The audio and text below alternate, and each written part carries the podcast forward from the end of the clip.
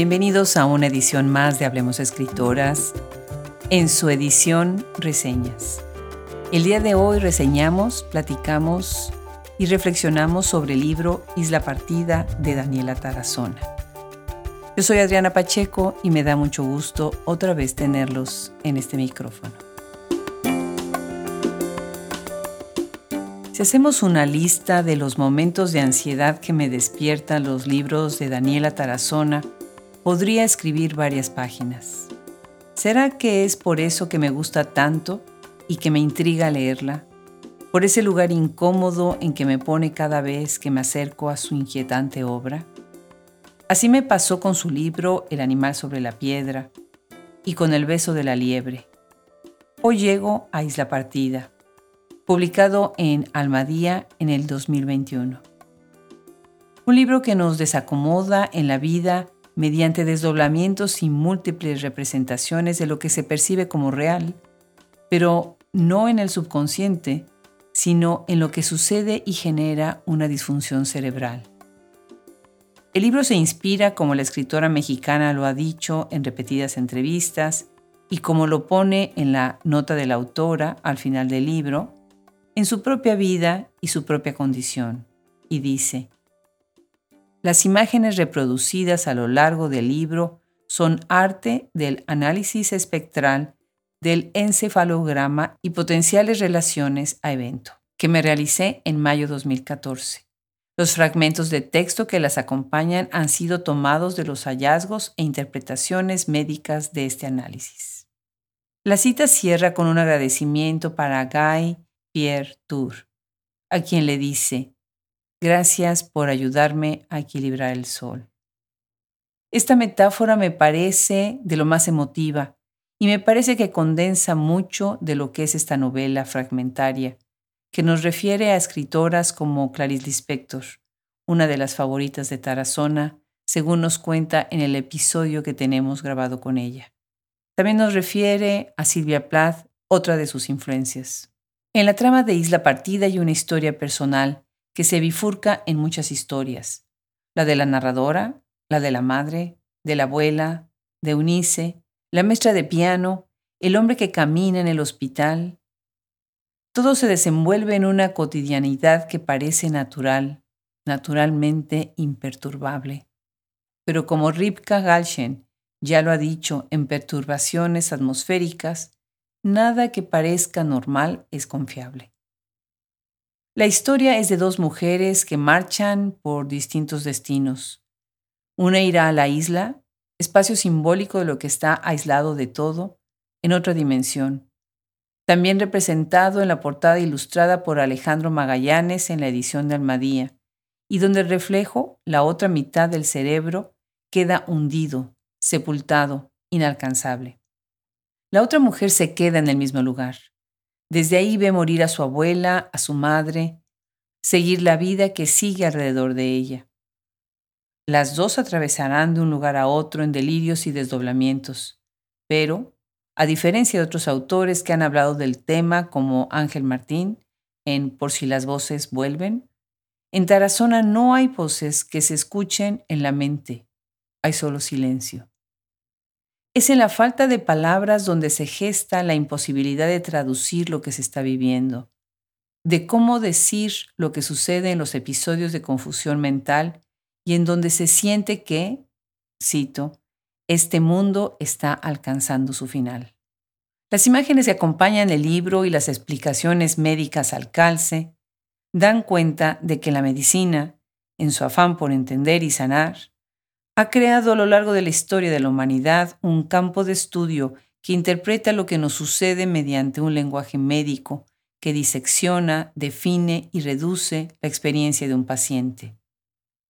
Lo visible se traduce a descargas eléctricas, secreciones de líquidos o la falta de ellos, a una hiperexcitabilidad fronototemporal, dice el diagnóstico, la medición de sombras, de distintas condiciones de actividad o reposo del cerebro, los flujos electroquímicos. La máquina revela zonas de hiperactivación durante periodos no paroxísticos, es decir, en calma. Pero calma es lo último que hay en la obra. Tarazona nos muestra que no es así de sencillo y que esos dos hemisferios de esa isla partida que tenemos todos los seres humanos en el cráneo y que es de donde proviene la multitud de pensamientos, a veces son tan fragmentados, confusos, superpuestos, simultáneos, que suceden en nuestra mente y que nos llevan a concluir que no hay nada real, que nada es cierto, que todos mienten, especialmente nuestro cerebro a nosotros mismos. Dividido en tres partes con episodios fragmentados, el libro nos lleva a los inicios de los síntomas, a lo que ocurrió al ir y venir a la isla, a la escritora perseguida, a la urgencia de que hay que dejar por escrito los sucesos, escribir para dar testimonio, dice Tarazona. El capítulo Epilepsia dice, una mujer estaba volando sobre las cabezas de todas nosotras. Se había quedado en la posición del loto, pero iba y venía rozando el techo coronilla. ¿Crees que ella tenía unos 40 años? Llevaba el pelo corto y unos pants de color verde esmeralda. El libro nos lleva por una continua duda sobre lo que sucede o si no está sucediendo en realidad. Dice, lo que sucede no es verídico, esto sí sucedió. En ese momento cuestiona quién en realidad somos. Dice, no somos humanos. O el cuerpo se cae a pedazos. El dolor es prehistórico.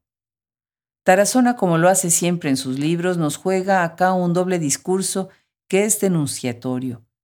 El recurrir a la medicalización la psicologización y al empeño de la medicina y la sociedad de encifrar todo en un binomio simplista y acotado entre razón contra la locura o lo normal contra lo patológico. La presencia de la muerte es continua en la obra. El suicidio, la miseria del ser humano, el cuerpo transformado, destrozado, revelan esas orillas de la vida y de la conciencia.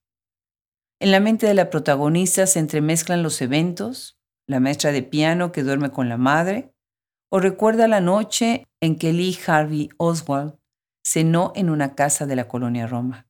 También reconstruye los espacios, las pertenencias que le resultan familiares y que la ubican en un espacio histórico, el de su propia historia. El cuadro del rostro de Cristo, el de Velázquez o el arcángel San Miguel, por ejemplo. Pero a pesar de hablar de las disfunciones que puede tener el cerebro, Isla Partida no es un libro sobre la locura.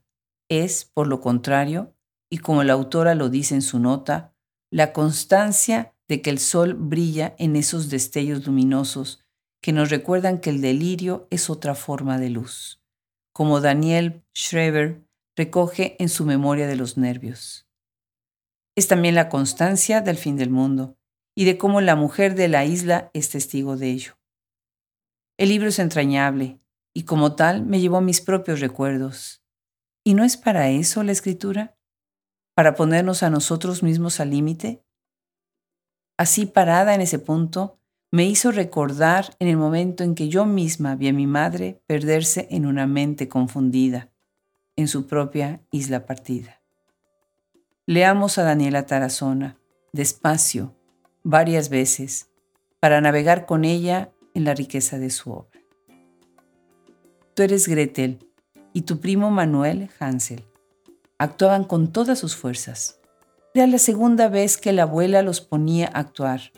Un verano antes habían montado Sueño de una noche de verano, con presentaciones en las casas de la familia. Tu abuela escribió para ti unos versos. Fuiste el lucero de la mañana con una peluca de hilos plateados sobre las cabezas.